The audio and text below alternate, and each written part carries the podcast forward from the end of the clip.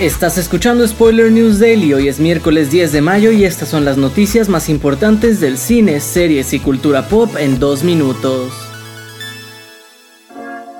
Por fin se ha confirmado que la secuela de Beetlejuice arrancará su producción el mismo día de hoy en Reino Unido y Warner ha confirmado que llegará a las salas de cine el 6 de septiembre de 2024.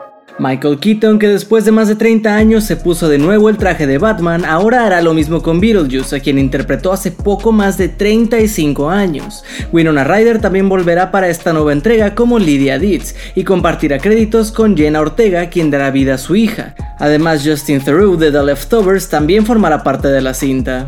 Y como no podía faltar, obviamente Tim Burton volverá a sentarse en la silla de director.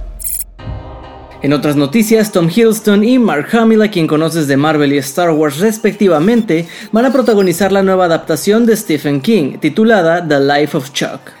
La trama gira en torno a la biografía de Charles Krantz, personaje de Hiddleston pero contada de manera inversa, comenzando por su muerte a los 39 años a causa de un tumor cerebral y terminando con su infancia en una casa supuestamente embrujada.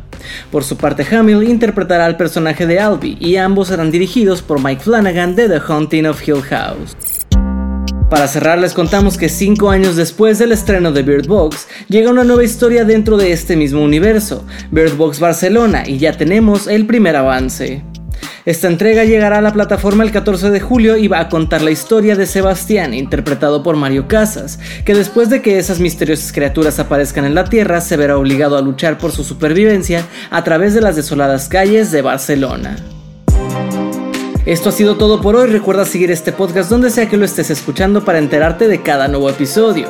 Yo soy Andrés Addiction y Spoiler News Daily es una producción de Spoiler Time y Posta. Hasta mañana.